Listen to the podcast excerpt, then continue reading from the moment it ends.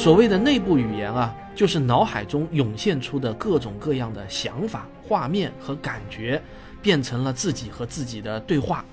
它分为两种，一种叫独白型，一种叫对话型。独白型啊，就好比啊，我今天又多吃了，明天得去锻炼了啊，这样自言自语。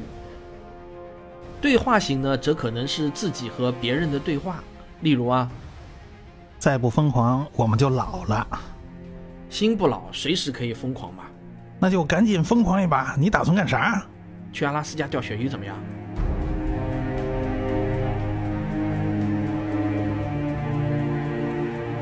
在内部语言和自言自语中呢，还经常出现省略，这个啊和我们与一个明确的谈话对象直接交谈时候啊是比较相似的。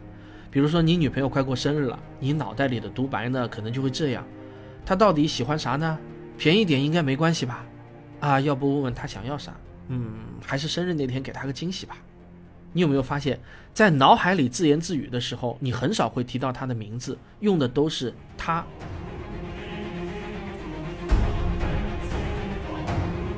渐渐的，我发现脑海里的声音一直在攻击我、辱骂我，而我自己也变得有了暴力倾向。你怎么不去死呢？我要把你的声音屏蔽掉！怎么可能？你以为你是谁？慢慢的，这个声音开始把我身边的人牵扯了进来。你妈妈都恨你，你一事无成，你还不要脸？滚！该滚的是你！我走在路上，总觉得身边的人都在交头接耳的讨论我，魔音又会响起，他们四个正在讨论怎么开车撞死你，是真的吗？你只有快点走过去，然后逃回家。可怕的事情发生了，我渐渐听从了脑中的声音，我觉得爸爸妈妈。都和我不再亲近，我也充满了恐惧，觉得随意说着话的人都是想要迫害我。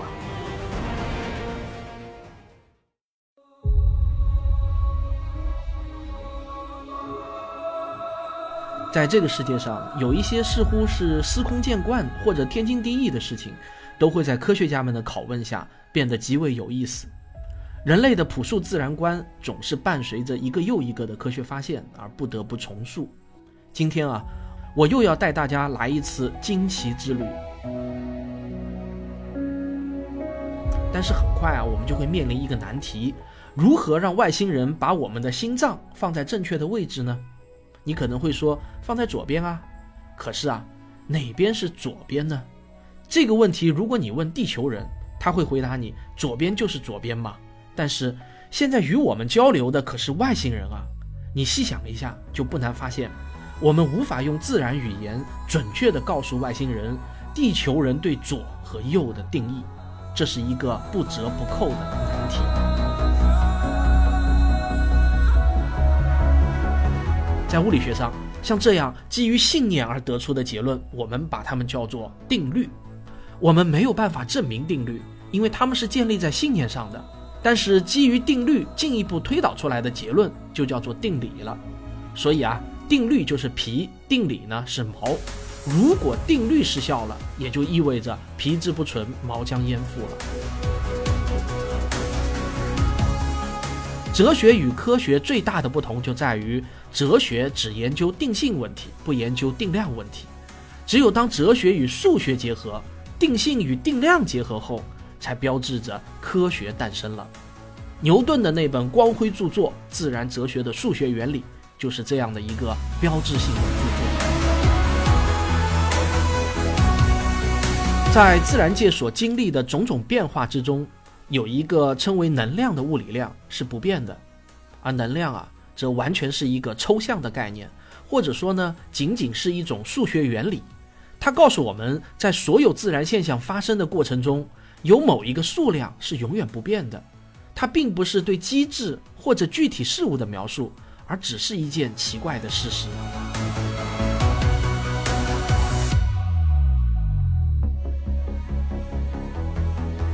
这是近代物理学史上最重要的论文之一。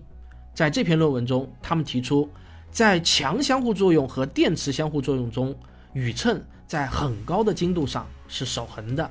但是，在弱相互作用中，宇称守恒只是一个外推性的假设。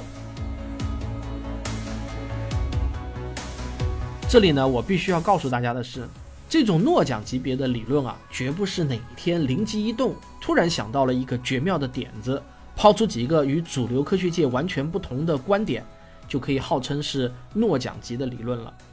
一个物理理论必须要有定量化的数学分析，并且啊，能够提出可供检验的预言，对预言的结果也必须是量化的，而不是泛泛而谈。谈到这里啊，本节目一开始提出的那个问题就有了答案。现在我们可以对外星人说：“听着，你们先制造一块磁铁，然后把线圈绕上去，让电流通过。随后呢，取一些二十七号元素钴，把温度降低到尽可能接近绝对零度。接下去呢，就省略几百字专业性比较强的实验描述。好了，现在你们看到的电流流出的方向。”就是我们地球人所谓的左边，上帝他老人家啊，居然真的是一个左撇子，他偏爱左方。科学再次向我们展现了他强大的自我纠错能力。那么，既然在弱相互作用下，宇称可以是不守恒的，有没有可能在电磁相互作用或者强相互作用下，宇称也不守恒呢？这是物理学家们自然而然冒出来的想法。一切啊，只能以实验为最终判断依据。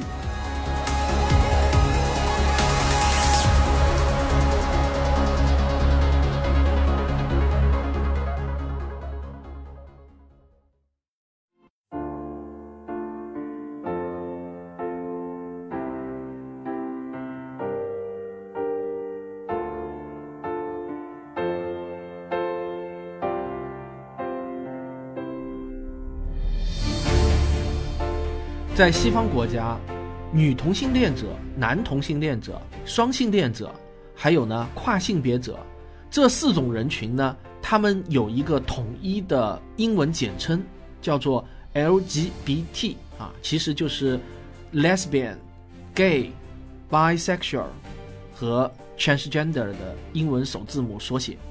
它的标志呢是一面六色的彩虹旗。那么今天的中国同性恋群体已经逐渐的走到了阳光下，公开自己的非主流性别取向呢，被叫做出柜。今天啊，对于出柜的名人，我们基本上呢都会友善的给予祝福，比如说已经去世的张国荣，还有娱乐节目的男主持人蔡康永，青年歌手张敬轩等等，我们都还是非常的理解的。后来呢，呃，金星走入了大众的视线后。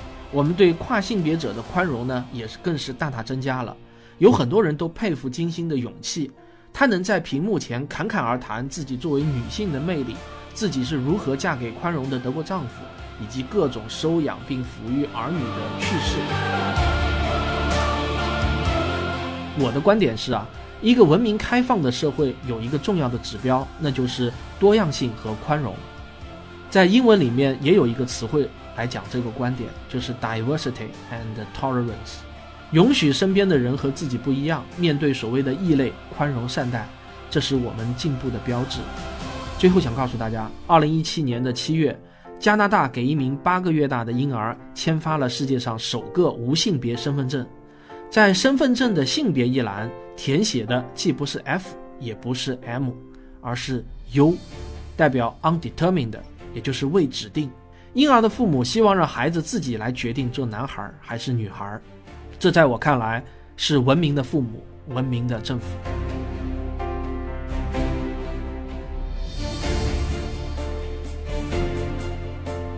不知道从什么时候开始啊，人们总是说男生理科好，女生文科好。在职场上呢，程序员、工程师绝大多数都是男生，科学声音的成员啊也都是男的。所以呢，是不是女生就真的不擅长理科呢？当然啊，主观的感觉并不能作数。女生理科学的怎么样，还是要看数据。首先啊，我们先来看一下男性和女性的大脑结构。二零一五年，以色列特拉维夫大学的达夫纳乔尔团队首次进行了对整个大脑图像扫描。他们的研究发现啊，大脑其实呢不分男女。大部分人都是两种大脑的混合体。这一研究表明，或许男女在智力行为上的差异，其实呢比我们想象的要小得多。然后我们再结合刚才提到的男女在数学的平均分上打了个平手，我们可以想，或许啊智力的影响并不大。那么除了这种生理上的影响，心理上又会有些什么样的因素影响女性的理科发展之路呢？随着社会的进步，越来越多的人开始认识到。不要把问题性别化，一失败就扯上女的不行，这个我觉得应该是很重要的一条社会准则。性别平等不是扯破嗓子喊“谁说女子不如男，巾帼不让须眉”，而是在治理行为上要尽量对男女一视同仁。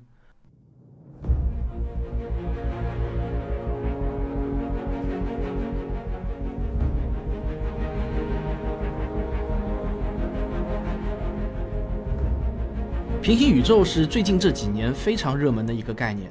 这几年啊，涌现出很多的电影、电视剧，都是以平行宇宙的概念为题材的。比如说啊，二零零一年李连杰主演的电影《救世主》，二零一一年的《源代码》，二零一四年阿汤哥的《明日边缘》，还有同一年上映的广受好评的小成本电影《彗星来了那一夜》，还有美剧《危机边缘》等等。但是好景不长，没过多久，物理学家们发现电子同样具备波粒二象性，而电子要比光子容易控制多了。他们制造出了可以一个一个发射电子的电子枪，于是呢，电子就一个一个的被射向双缝。这个实验啊，一做就是一年多。当荧光屏上干涉条纹慢慢呈现出来的时候，物理学家们都知道，一个潘多拉盒子被打开了。从此啊，物理学的江湖大乱。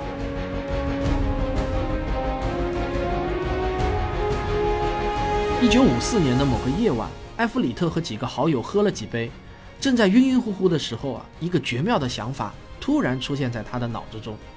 在随后的几个星期中，他把这个想法发展成了一篇论文的初稿。正是这篇论文，创造了今天被无数科幻作家们热爱的平行宇宙。埃弗里特认为啊，在双缝实验中，当一个人去测量电子到底通过了哪条缝隙时，在测量的那一瞬间，世界就分裂成了两个各自平行的世界。在其中一个世界，他会观测到电子通过了左缝；而在另一个世界中，他的分身会看到同一个电子通过了右缝。每个分身都认为自己是独一无二的。会观察到符合物理规律的种种可能性中，有一种变为了现实。然而，从上帝视角来看的话，每种情况都在不同的平行世界中发生着。怎么样？这个是不是听上去非常的疯狂？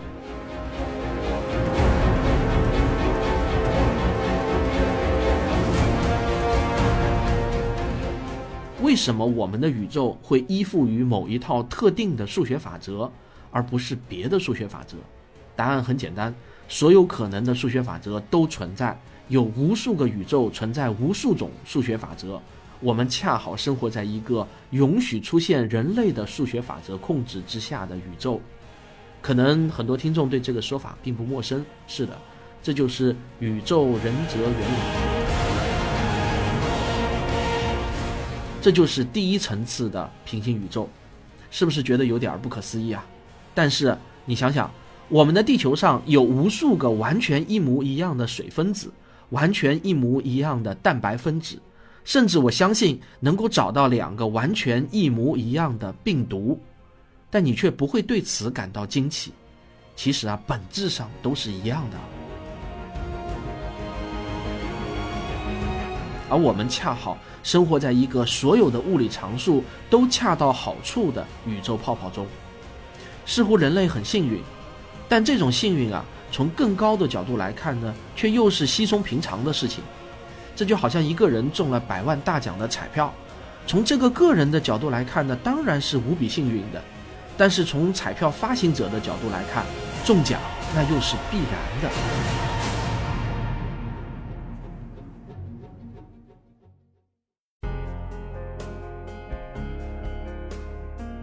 但令我大吃一惊的是啊，物理学家们可不这么认为。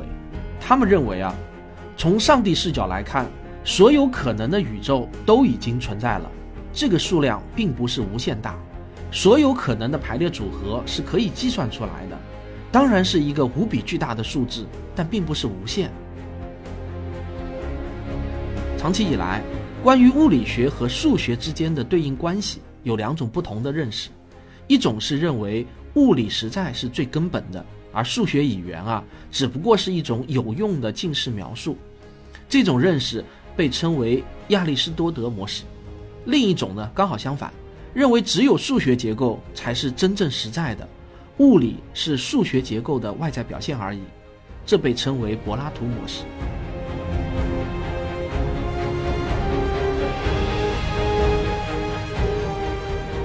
令人印象最深刻的就是暗能量，这个也被称为宇宙学常数，也就是单位空间能够产生的暗能量的大小，它必须被精确地调教到小数点后面第一百二十三位。你没有听错啊，就是小数点后面第一百二十三位，才能恰好允许星系的形成，否则啊，我们身处的银河系乃至太阳系早就四分五裂了。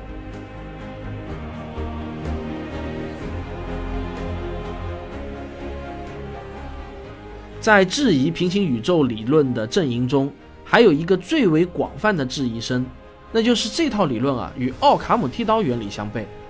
为了解释我们已知的宇宙为什么会这样，而引入了太多的假设，把事情变得极为复杂。为了解释一个双缝干涉实验，不惜分裂出无数个宇宙，这动静闹得实在是太大了吧？那面对这个有力的质疑。泰格马克教授啊，给出了一个无比优美的回答，至少在我看来是这样的。我找到了一种久违的满足感。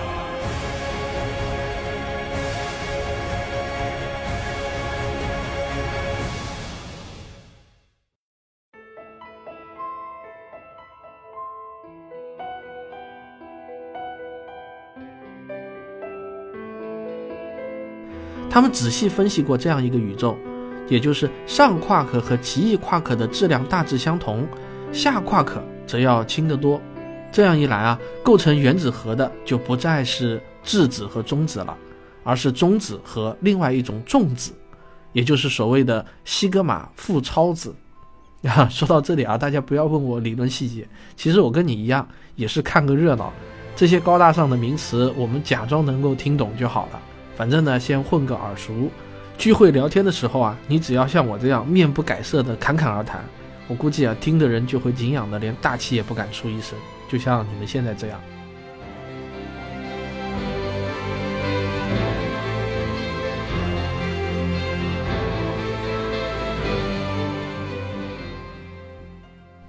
既然是写好的故事嘛，那也就意味着这些故事仍然是像旧报纸一样，对于上帝来说。没有任何的惊奇之处，不值得去干预，或者说，所有干预的结果也不过是另外一本故事书上写好的故事而已。你能想到这一步啊，真的已经很深刻了。但我还是想告诉你，事情比你想的还要复杂。一百多年前，就有个数学家证明了一件听上去非常古怪的事情：即便上帝有无穷多本故事书，也不可能把一个人所有的命运故事都记录下来。永远存在他没有记录下来的命运故事，而且啊，还是多了无穷多个。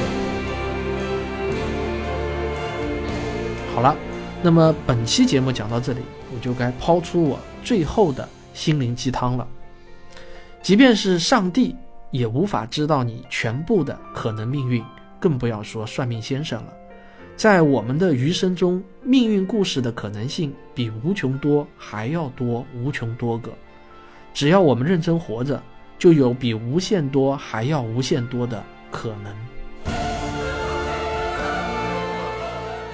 好，本期《环球科学有故事》的精华选集就讲到这里，感谢您的收听，欢迎订阅《环球科学有故事》，听得见的科学前沿。我是主播汪杰。